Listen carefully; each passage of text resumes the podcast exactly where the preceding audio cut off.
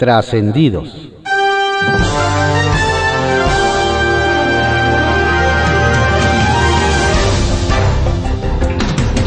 Continuamos con la audiosíntesis informativa de Adrián Ojeda Román, correspondiente a hoy, miércoles 10 de noviembre de 2021.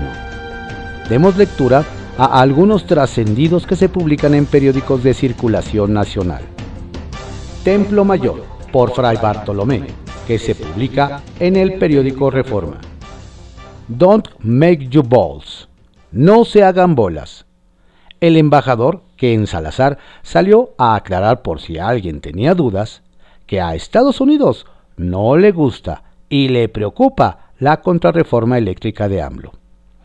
El propio presidente había desdeñado las inquietudes planteadas por el diplomático la semana pasada. Aseguró que sus declaraciones habían sido sacadas de contexto, obviamente, por sus adversarios. Pero la realidad tiene otros datos y Salazar convocó a una conferencia de prensa específicamente para advertir que a su país le preocupan, primero, las inversiones de empresas norteamericanas en energías renovables en México, y segundo, el propio abastecimiento eléctrico a las compañías que participan en las cadenas de suministro entre ambos países. Doble sencillo a que Andrés Manuel López Obrador saldrá hoy nuevamente a decir que es una decisión soberana. Pero seguramente cambiará de opinión la próxima semana que se reúna con Joe Biden y Justin Trudeau, dado que en Estados Unidos sí se pone el cubrebocas. Mucho trabajo van a tener los López Obradoristas tratando de construir la ilusión de que le fue muy bien al jefe del Ejecutivo en el Consejo de Seguridad de la ONU. La realidad es que el planteamiento de Andrés Manuel López Obrador sorprendió, pero no por su trascendencia, sino por su inconsciencia. Tanto los embajadores de China como de Rusia, de manera muy diplomática, le dijeron que su propuesta estaba muy bonita, pero que no venía al caso. Le explicaron que el Consejo de Seguridad no está para andar sembrando arbolitos, y mucho menos para imponer la salvación a las naciones. Da la impresión de que alguien no hace solo bien a Andrei Manuelovsky. Con cero experiencia en el sector financiero y en la persecución del delito, Pablo Gómez fue nombrado titular de la Unidad de Inteligencia Financiera. Se ratifica así que en la 4T pesa más la militancia que la experiencia, lo político que lo técnico, la complicidad que la efectividad. Tanto se quejó la oposición de que Santiago Nieto era el policía financiero del gobierno, y ahora le expusieron a un comisario político. Alguien tiene que decirlo. Que le quieran recortar el presupuesto al INE es culpa de Lorenzo Córdoba.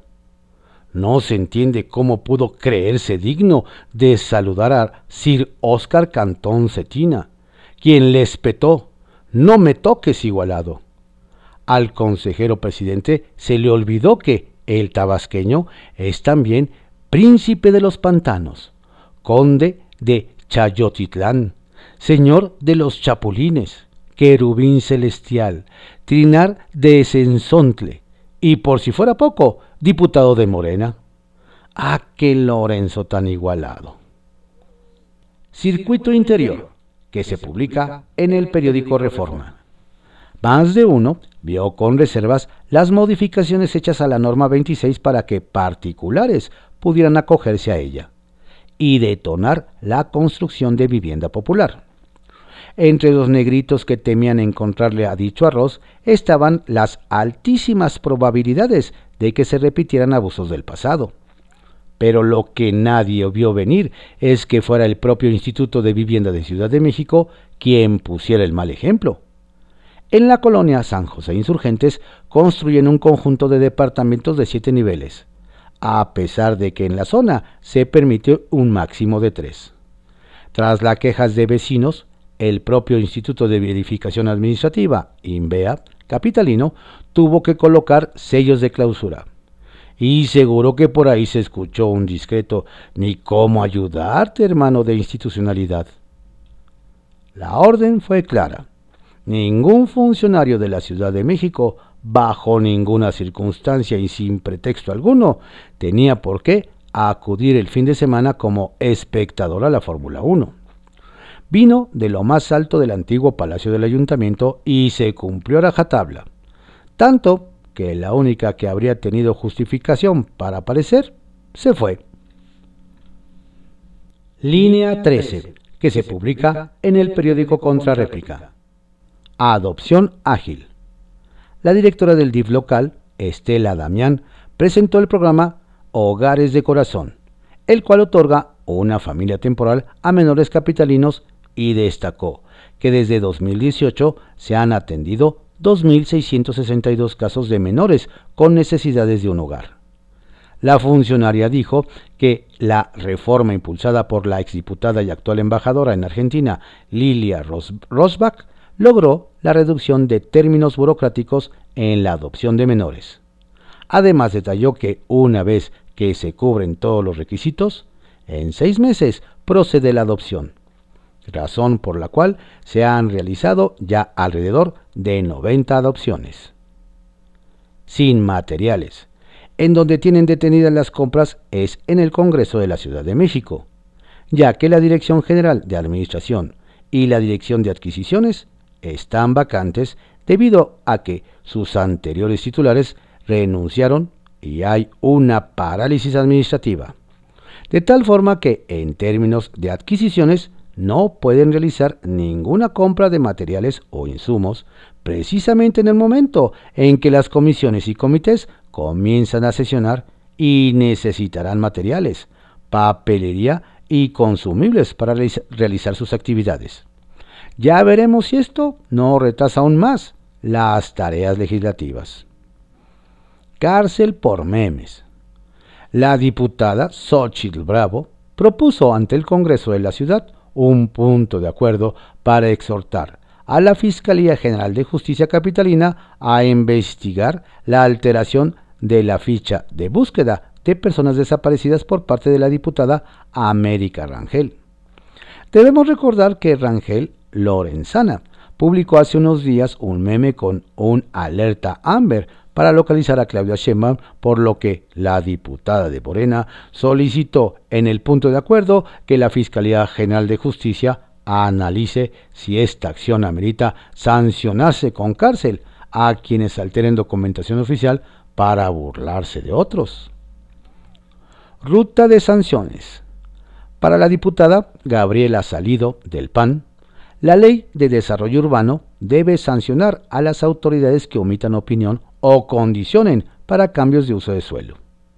La legisladora dijo que el Congreso de la Ciudad analizará en comisiones la propuesta de reforma a la ley para establecer claramente la ruta en las mismas y en que se deberá seguir para iniciar el proceso de responsabilidad administrativa ante lesas conductas por parte de personas servidoras públicas se propone que la Comisión de Desarrollo e Infraestructura Urbana notifique a la mesa directiva de los incumplimientos y habiendo llevado a cabo esa acción, de vista a la Contraloría para los efectos conducentes. El Caballito, que se publica en el periódico El Universal. Revive en juicio contra el Hospital Coajimalpa. En este espacio se lo adelantamos y nos comentaron que se confirmó la construcción del hospital de Coajimalpa, que está en marcha, enfrenta un nuevo juicio de amparo. Nos platican que los habitantes del pueblo de Contadero no dan su brazo a torcer y promovieron un juicio de amparo contra la obra porque carece de una manifestación de estudio ambiental por parte de la Semarnat, pues una porción del terreno es federal. El trámite fue admitido, pero en esta ocasión el juez no otorgó la suspensión provisional por lo que las obras continúan. Ahora los pobladores de Contadora buscarán convencer al juez de que dicho documento es fundamental en la próxima audiencia que se realizará este viernes. El consejero jurídico Néstor Vargas tendrá que arrastrar otra vez el lápiz para defender la obra. Exalcaldesa de Magdalena Contreras agarra chamba en el Infonavit. le contamos que la exalcaldesa de Magdalena Contreras, la morenista Patricia Ortiz, no se quedó tanto tiempo sin chamba, luego de que perdió la reelección ante el priista Luis Gerardo Quijano.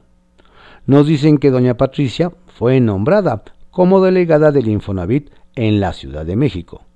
Eso sí, el nuevo cargo fue celebrado por diputados locales como Nancy Núñez y Fernando Mercado, así como el secretario de Gobierno Martí Batres Guadarrama, quienes así lo manifestaron vía Twitter ante el anuncio que hizo la propia Exedil. Como en los viejos tiempos, exdiputados y exalcaldes son rescatados, ya sea en el gobierno local o federal. Guerra va por otra elección. El próximo viernes se realizará la elección del presidente de la Comisión Nacional de Tribunales Superiores de Justicia con CONATRIP y nos dicen que a nadie sorprendería que repita en el cargo el presidente del Tribunal Superior de Justicia Capitalina, el magistrado Rafael Guerra Álvarez, porque los avances alcanzados en estos dos años dejaron satisfechos a sus pares. Nos recuerdan primero que se ha logrado un acercamiento con los otros poderes de la Unión. Tal es el caso del avance de la propuesta del Código Nacional de Procedimientos Civiles y Familiares que permitiría eficientar los asuntos del fuero común, incluyendo elementos digitales y dejando un marco jurídico moderno. También se destacan o señalan la buena relación con la Secretaría de, Secretaría de Gobernación el Instituto Nacional de Mujeres y la Suprema Corte de Justicia de la Nación. Relación que ha permitido que los órganos locales accedan a capacitación. Y todo ello repercute en mejores servicios para la ciudadanía. Meten presión a diputados mexiquenses.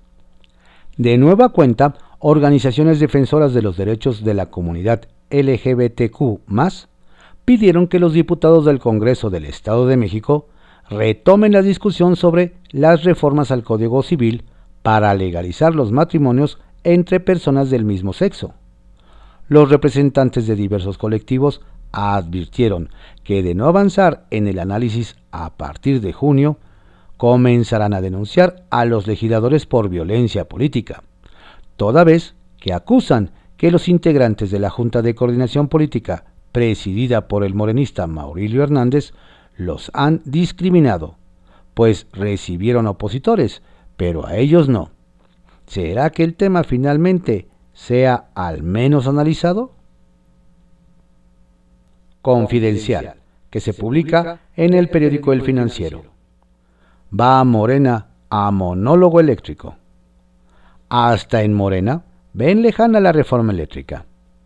Nos comentan diputados que aunque se prepara un nuevo diseño para el Parlamento abierto en el que se analizará la iniciativa del presidente, PRI, PAN y PRD ya se unieron, ya anunciaron que no participarán en ese ejercicio hasta después de las elecciones de junio. No tendría caso ir a un monólogo eléctrico en Morena, advierten los diputados guindas, aunque otros argumentan que se trata de escuchar a los expertos, a los empresarios del sector, no a los partidos de oposición. El vicecoordinador morenista Leonel Godoy deslizó a sus compañeros. Vamos a escuchar a los especialistas, no a discutir con ellos. Organización y movilización morenista. El líder de Morena, Mario Delgado, se reunió a puerta cerrada con los senadores guindas comandados por Ricardo Monreal para informarles cómo va el proceso para la convocatoria de revocación de mandato y de paso solicitarles su ayuda para difundir que la gente tiene derecho a participar. Llamó a tener gran capacidad de movilización, no solo para enfrentar coyunturas como la reforma eléctrica, sino sobre todo el proceso de revocación. A su salida de la encerrona, Delgado fue cuestionado sobre la polémica que generó el video en que se le ve salir de Palacio cargando dos mochilas.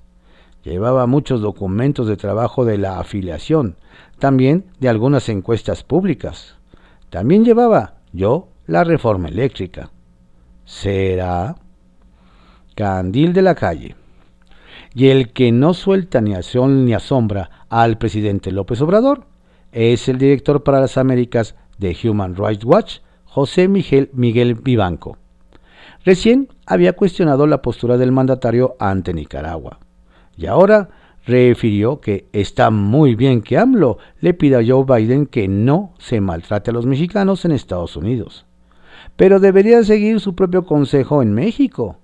El Instituto Nacional de Migración y la Guardia Nacional golpean y extorsionan a migrantes con impunidad. La semana pasada la Guardia Nacional mató a dos migrantes por no parar en un retén. Lo cierto es que Vivanco tiene un buen punto. Avanza Elefante Reumático. Ayer por fin se estrenó el Tribunal Anticorrupción, radicado en la tercera sección de la Sala Superior del Tribunal Federal de Justicia Administrativa. Su entrada en vigor se retrasó por varios años debido a que el Senado no quiso ratificar a los magistrados propuestos por el expresidente Peña Nieto. Pero ya con la nueva administración se nombró a, la magistrada Natalia Telles y al magistrado Julio Sabines. Falta un magistrado, pero esto no es impedimento para iniciar labores. Ayer resolvió asuntos de los considerados mediáticos. Esperemos que pronto den el campanazo con algún otro de cientos que debe haber en fila. Pasarela en el Congreso de la Ciudad de México. El Congreso Capitalino aprobó las comparecencias ante el Pleno del secretario de Gobierno Martí Batres, el de Seguridad Omar García Harfuch y de la titular de Salud Olivia López. Sin embargo, la oposición votó en contra del acuerdo de la Jocopo, pues fue ignorada en su petición de que también comparezcan el director del metro, Guillermo Calderón, y la secretaria de Finanzas, Luz Elena González. Además, Royfit Torres de MC reprochó que el formato no será pregunta del legislador y respuesta del funcionario. No abona nada al ejercicio democrático. ¿Le temen venir a confrontar a la oposición aquí a la Casa del Pueblo? Cuestionó a su vez Aníbal Cañés del PAN sobre la pertenencia del patrimonio histórico. Y mientras el gobierno, a través de la secretaria de Cultura Alejandra Frausto, hizo un exhorto a la Casa de Subasta Christis a que suspenda el remate de piezas prehispánicas previstas para hoy y apela a la ética de los posibles compradores con el argumento de que comprar patrimonio ajeno vulnera la cultura e identidad de un país, en México las autoridades se reparten el patrimonio. Tras un acuerdo entre gobiernos municipales, la zona arqueológica de Teotihuacán quedó repartida. La pirámide del Sol es parte de San Juan Teotihuacán, mientras que la pirámide de la Luna de San Martín de las Pirámides. Y todo en Santa Paz. Kiosco que se publica en el periódico El Universal. Félix Salgado, ahora la burla misógina contra Carla Humphrey. No hay dedo que tape el sol ni dicho machista que no revele a los misóginos, o al menos eso se comentó en Guerrero. Nos dicen luego de que el senador por ese estado Félix Salgado de Morena usó sus redes sociales para burlarse de la consejera del INE, Carla Humphrey, quien en días recientes atrajo los reflectores por su boda en, con el ahora ex titular de la UIF, Santiago Nieto. Sin empacho, no relatando, Félix celebró que la que me tumbó se lo llevó entre las patas. Feliz luna de miel y que viva el amor. Cayó un apóstol y entró otro. Dios es grande. En referencia a que doña Carla votó hace unos meses a favor de la cancelación de la candidatura del morenista, quien buscaba ser gober. Pero no presentó gastos de precampaña y además está en la mira constante por denuncias de violación en su contra, así como por no dejar que su hija, la gobernadora Evelyn Salgado, tome las riendas del cargo al que llegó tras sustituirlo. En 2024, Colosio contra Samuel donde la atención se siente a todo lo que da, nos revelan, es en Nuevo León. ya que el alcalde de Monterrey, Luis Donaldo Colosio, le viene pisando los talones a su compadre, el gobernador y también emesista Samuel García. El primero, el primer encontrón, nos recuerdan, fue cuando ambos mostraron sus deseos de llegar al Ejecutivo local. Y aunque don Luis se bajó de ese barco en los corrillos de MC, se sabe que ambos aspiran en 2024 luchar por la candidatura presidencial, por lo que desde ya van construyendo camino, asistiendo por ejemplo a la cumbre climática de Glasgow, donde ambos buscaron reflectores acudiendo por su lado y tomando rutas de, regresos, de, regreso distintas.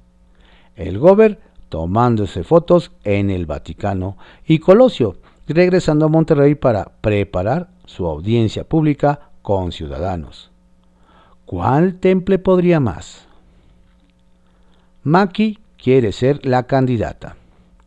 Quien anda levantando polvo y mucho ardor entre los morenistas de Tamaulipas nos narran es la exalcaldesa de Reynosa, Maki Ortiz Domínguez, puesto que ha ocupado su tiempo reciente en hacer visitas a diversos municipios y hasta en acudir al Congreso local para contarles a los diputados lo que es una administración exitosa.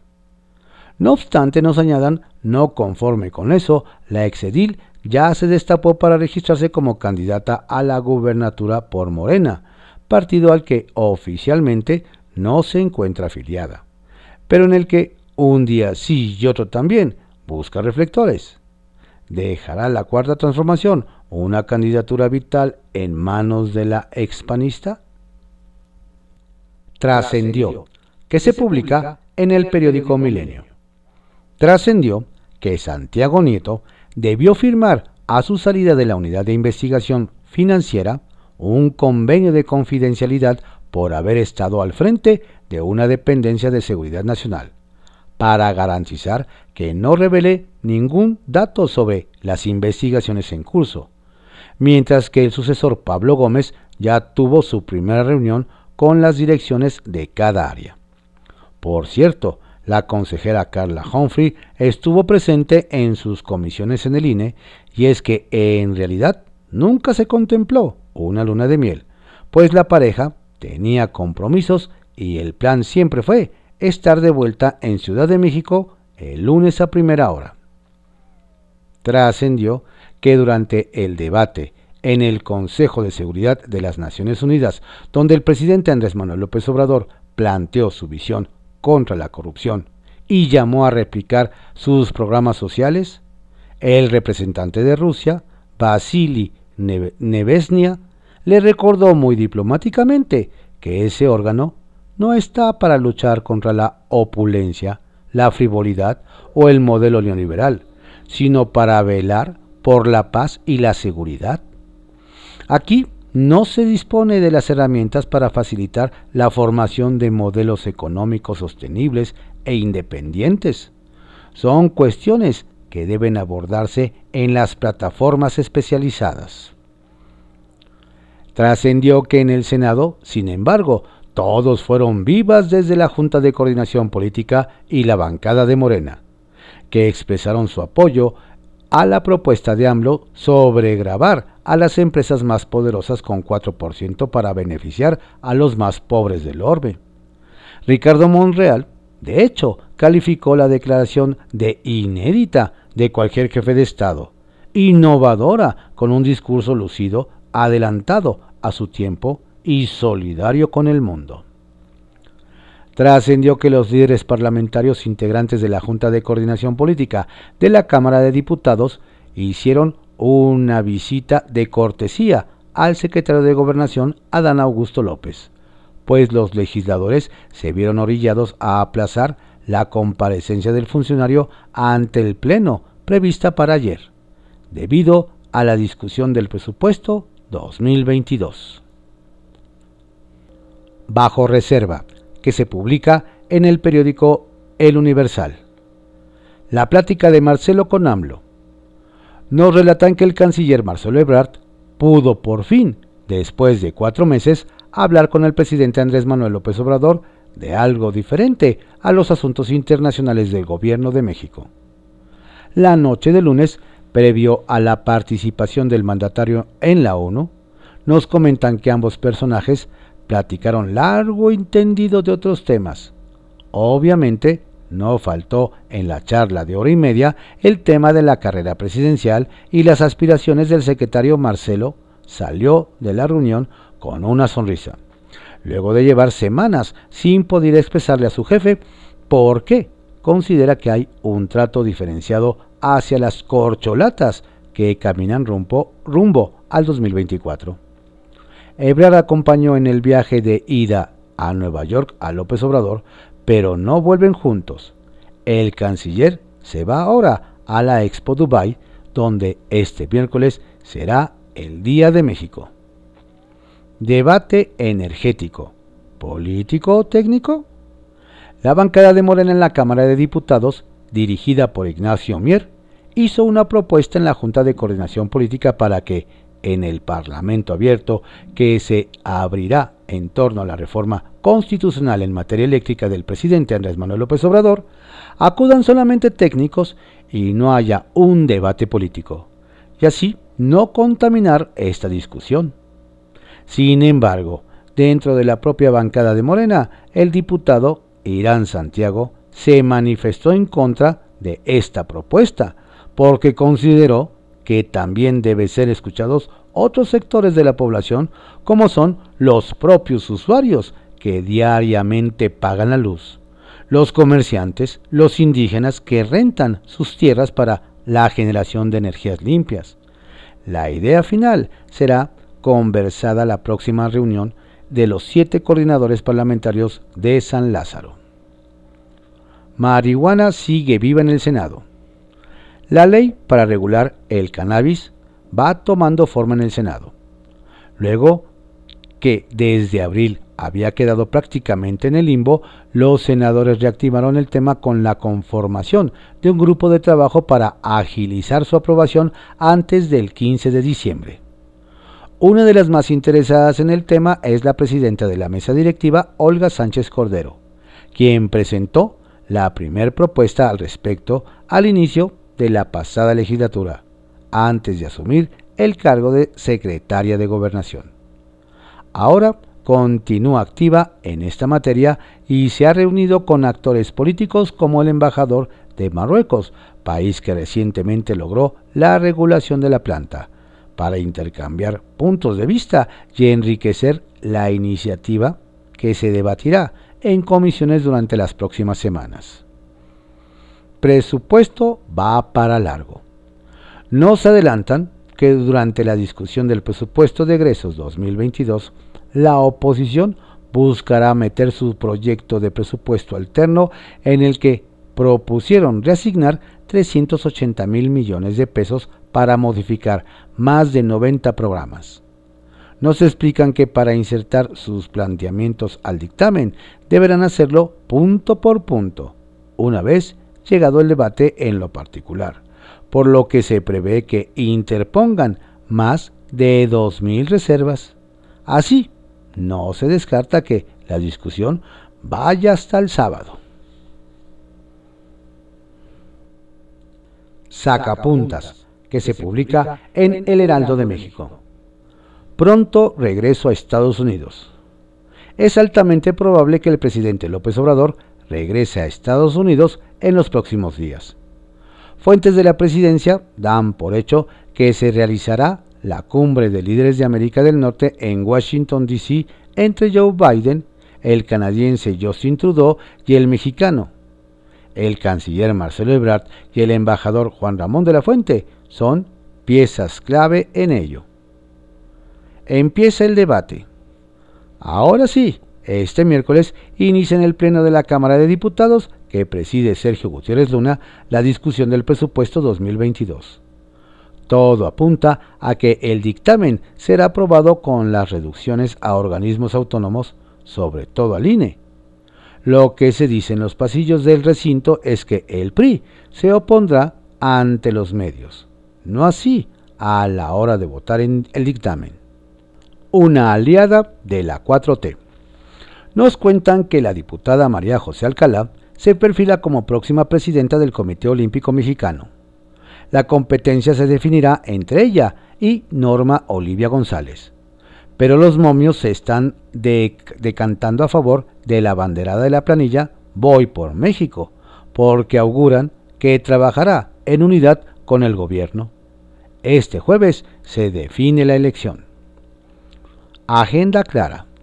Con la mira puesta en lograr más recursos federales para los ayuntamientos, la alcaldesa de León, Guanajuato, Alejandra Gutiérrez Campos, asumió como presidenta de la Asociación Nacional de Alcaldes. Además de ser la primera mujer en llegar a ese cargo, la panista será la voz de los 400 municipios gobernados por el PAN, entre los cuales hay 13 capitales. Acelera papá de Checo. Ya entrado en festejo por el, por el podio que logró su hijo, Checo Pérez, el diputado de Morena, Antonio Pérez Garibay, se destapó para la candidatura de su partido al gobierno de Jalisco, aunque esa elección es hasta el 2024. El legislador está muy confiado en ser el próximo mandatario de la entidad y desde ya metió el acelerador para no quedar en segundo lugar.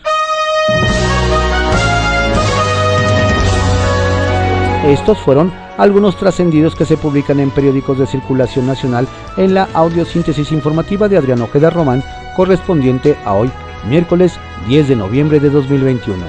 Tenga usted un estupendo ombligo de semana. Cuídese mucho, no baje la guardia. Saludos cordiales de su servidor, Adrián Ojeda Castilla.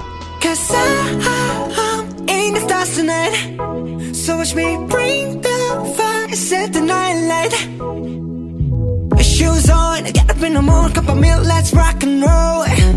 Kink out, kick the drum, rolling on like a rolling stone. Sing song when I'm walking home, jump up to the top of the brown. Ding dong, call me on my phone, nice tea, and I'll get my ping pong.